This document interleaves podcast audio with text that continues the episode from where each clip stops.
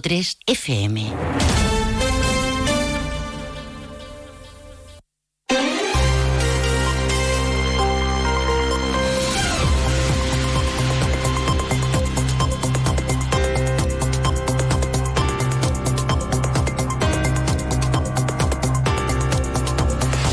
Más de uno Jerez.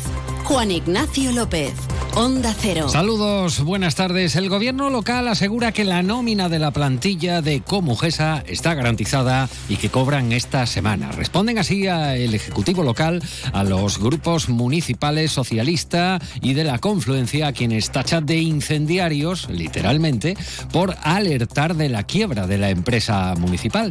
Ahora les contamos lo que dice una parte, lo que dice la otra, lo hacemos con más detalle. Es martes 19 de diciembre. A esta hora tenemos tenemos cielo despejado sobre Jerez. El termómetro marca 11 grados de temperatura. Comenzamos. Y les destacamos otros asuntos de actualidad de la jornada, por ejemplo, el Centro de Salud de la Zona Norte, la compra de los terrenos de Astarregia y la iluminación de la 2003 estarán incluidos en los presupuestos de 2024 de la Junta de Andalucía. Ya se suman estos tres proyectos que el gobierno local define como históricos y vitales para el desarrollo de Jerez.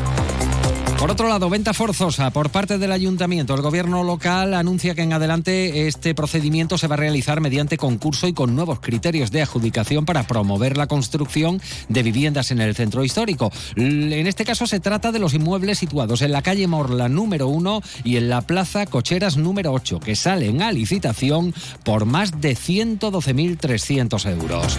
Y más de rehabilitaciones porque el ayuntamiento anuncia la creación de dos comisiones de seguimiento para la gestión de las obras de rehabilitación de dos barriadas, en este caso Icobesa y Santo Tomás de Aquino. Desde Vivienda ya se han reunido con los vecinos para informarles sobre las bases para solicitar las subvenciones de la Junta de Andalucía. Antes de entrar en materia, vamos a conocer qué tiempo nos aguarda para las próximas horas y tengan por seguro que lo que nos espera es frío y es que estamos en invierno. Agencia Estatal de Meteorología. Javier Andrés, buenas tardes. Buenas tardes. Hoy en la provincia de Cádiz las temperaturas se mantienen con pocos cambios. Se espera hoy una máxima de 17 grados en Algeciras y Arcos de la Frontera, 16 en Cádiz, Jerez de la Frontera y Rota. El viento será de componente norte de intensidad floja, con levante en el estrecho disminuyendo a flojo y girando a poniente al anochecer. El cielo estará poco nuboso, despejado hoy. Mañana las temperaturas bajan en descenso. Localmente se mantienen sin cambios. Se esperan máximas de 16 grados en Algeciras, 15 en Cádiz, 13 en Arcos de la Frontera. Las mínimas mañana serán de 8 en Cádiz y Algeciras, 2 en Arcos de la Frontera. El cielo mañana estará poco nuboso, tendiendo a cubierto a partir del mediodía, sin descartar precipitaciones débiles y ocasionales, abriéndose claros al anochecer. No se descartan por la mañana mañana brumas y bancos de niebla. Viento de componente oeste flojo a moderado con intervalos fuertes en el estrecho, girando a componente norte por la tarde. Es una información de la Agencia Estatal de Meteorología. Una de la tarde y 38 minutos. Arrancamos este informativo hoy hablando de Comujesa, la empresa municipal que gestiona los autobuses urbanos, el servicio de calas o la ayuda a domicilio.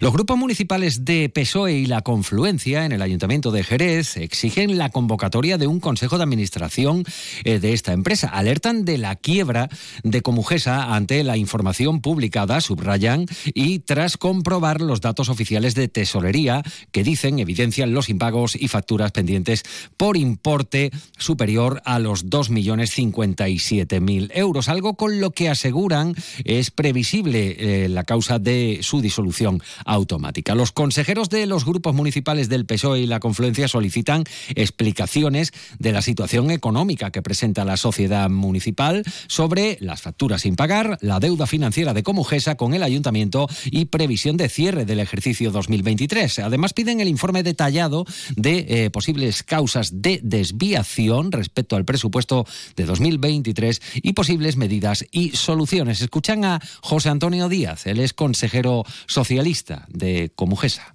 Bueno, el Grupo Municipal Socialista y la Confluencia hemos registrado un documento para solicitar la convocatoria de un Consejo de Administración urgente y extraordinario a la vista de la pérdida de la empresa Comujesa, 2.057.000 euros, y que va a provocar la causa de disolución de la sociedad. Por tanto, exigimos esa convocatoria para que nos dé tanto la gerencia como la alcaldesa presidenta la información detallada sobre la situación de Comujesa. Y responde el gobierno local, aseguran que Comujesa tiene remedio, que el pago de las nóminas está garantizado, que cobran esta semana y que conocían la situación de la empresa municipal que gestiona varios servicios. El teniente de alcaldesa de Servicios Públicos, Jaime Espinar, tacha de incendiarios literalmente a los socialistas. Tiran de hemeroteca, por ejemplo, y sitúan en julio de 2020, cuando Comujesa ya arrojaba, eh, subraya Espinar, pérdidas por valor de 700.000 euros. También durante este año, remarca el eh, delegado municipal, eh, se ha hablado de pérdidas millonarias. Comujesa tiene solución y que de la ruina del Partido Socialista que ha dejado en Comujesa se sale. La nómina de los trabajadores está garantizada de hecho, esta misma semana van a cobrar los trabajadores de Comujesa esta misma semana y los servicios públicos están garantizados. A nosotros nos llama mucho la atención que el partido político que ha ocasionado la situación económica en la que se encuentra Comujesa ahora sea el que lance las alarmas, que trate de incendiar a los trabajadores de Comujesa para nosotros nos clama al cielo. Una de la tarde y 41 minutos. Seguimos con anuncios en relación con los presupuestos andaluces para Jerez. Lo venimos contando desde primera hora de la mañana. Eh, tres proyectos en este caso que se van a incluir en los presupuestos autonómicos tras las enmiendas presentadas al documento eh, donde se consignaban 22,7 millones. El Centro de Salud Jerez Norte. La partida para la adquisición, o sea, para la compra de los terrenos donde se ubica el yacimiento de Astarregia. Y la iluminación de la A2000 2003, la carretera de la Barca. Son proyectos, eh, así lo describen desde el gobierno local, de calado, muy demandados. Además de los 9 millones de euros de inversión en las obras del Centro de Salud de 10 mérito en ejecución, ahora la Junta incluye una partida que va a permitir licitar el proyecto del Centro de Salud Jerez Norte. Celebran la noticia, la alcaldesa María José García Pelayo subraya que se trata de la apuesta del gobierno andaluz para estos proyectos que buscan la mejora de la atención primaria y la sanidad pública de los jerezanos. Vamos a terminar el año con una buena noticia por parte de la Junta de Andalucía. Para el año 2024 tiene previsto destinar presupuesto para comenzar los trámites de la construcción del centro de salud de la zona norte de Jerez. También importantísimo para la compra de, de los suelos en los que se encuentra el yacimiento de Asta Regia y también para la iluminación de la carretera A2003. Creo que estamos demostrando que cuando vamos de la mano con la Junta de Andalucía solamente le damos buenas noticias a la ciudad.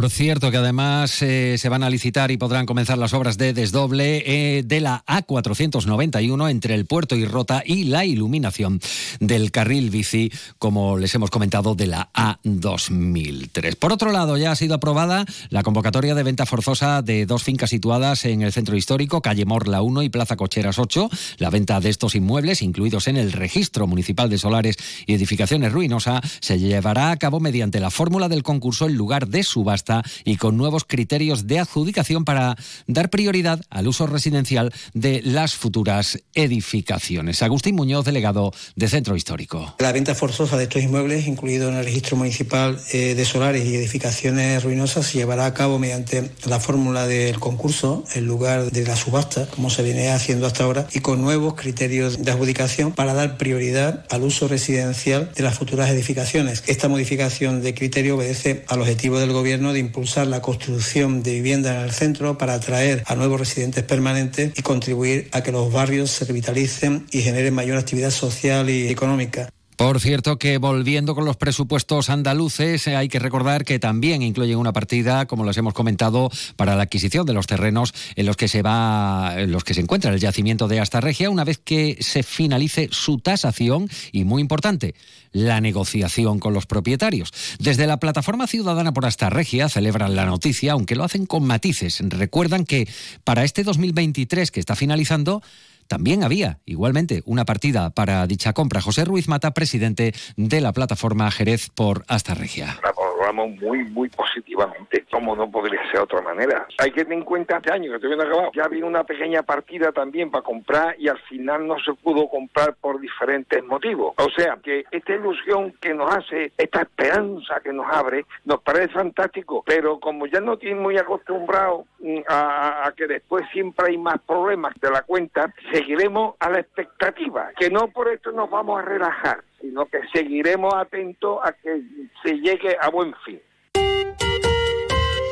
Y vamos ahora de barriadas eh, para hablarles de una reunión protagonizada por Emu Vigesa con representantes vecinales de dos barriadas muy queridas de Jerez, Santo Tomás de Aquino e Icobesa, para informarles sobre las gestiones que se están llevando a cabo en relación a los acuerdos suscritos con el Gobierno Central y la Junta de Andalucía para rehabilitar las barriadas. Desde la Delegación de Vivienda aquí en Jerez anuncian la creación de dos comisiones de seguimiento, una a nivel interno, integrada por responsables de las distintas áreas municipales implicadas en la gestión de estas ayudas y otra externa en la que tendrán participación los vecinos de estas barriadas. Cabe recordar que el coste total de la intervención en Icobesa va a superar los 4.400.000 euros y va a abarcar 13 edificios con un total de 153 viviendas. Eh, cerca de 4 millones de euros irán destinados a la actuación rehabilitadora, eh, casi 500.000 euros serán para actuaciones de regeneración urbana y 122.400 se emplearán en la creación de una oficina de rehabilitación específica. Por su parte, en cuanto a Santo Tomás de Aquino, son 16 edificios, 160 viviendas ubicados en Plaza Santo Tomás y en la Avenida Blas Infante. El coste estimado asciende a más de 4.700.000 euros, de los cuales 4,2 millones se emplearán en la rehabilitación de edificios, más de 333.000 en obras de regeneración urbana y 128.000 euros en la oficina de rehabilitación 1 y 46. Y hablamos ahora del objetivo que se marca el ayuntamiento para eliminar trastos y enseres de la vía pública, de la basura. El ayuntamiento se marca este, esta eliminación en calles, plazas y barriadas de la ciudad como objetivo para mantener una imagen de la ciudad más limpia. La Delegación de Servicios Públicos y Medio Ambiente ha presentado esta mañana un servicio innovador de recogida programada para tratar de erradicar esas imágenes. Este plan vendrá a reforzar el calendario habitual para la recogida de enseres por zonas que existe actualmente. El área de medio ambiente ha dispuesto un teléfono gratuito para atender la, la demanda. Es el 900 102 785. De igual forma, se va a poner en marcha una aplicación móvil para el mismo fin. Se va a crear además una web específica del servicio de limpieza y recogida de enseres. Y se van a habilitar tres líneas para recoger líneas telefónicas, para recoger los enseres que deposite la ciudadanía, pudiendo programar, como decimos, el momento de depositarlos en el día que se asigne para que los recojan. De nuevo, escuchan a Jaime Espinar. ¿Qué queremos lograr con esto? Queremos lograr eliminar de, nuestras calles esa imagen de unos contenedores llenos de muebles, llenos de enseres, llenos de electrodomésticos y que en la medida de lo posible pues todos los ciudadanos de la ciudad puedan programar su recogida de, este tipo de, de materiales. Creemos que esto es algo fundamental y que va a ayudar mucho a la imagen de la ciudad.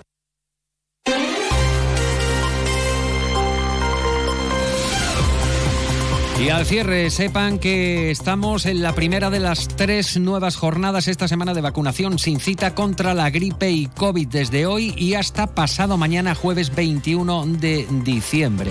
Hacen especial hincapié desde la Consejería de Salud en la importancia de vacunarse porque llegan las fiestas navideñas en las que aumenta el riesgo de contagios.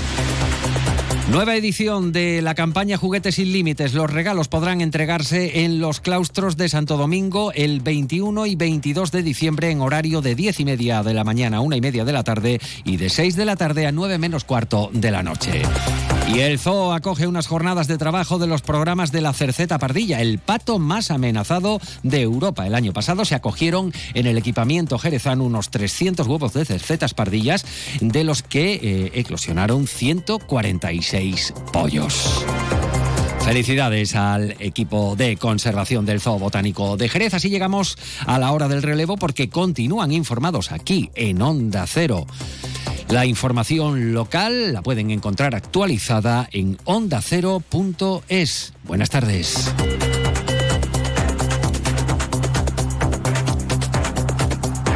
Onda Cero Jerez, 90.3 FM. Onda Cero Andalucía, sobre todo. En Onda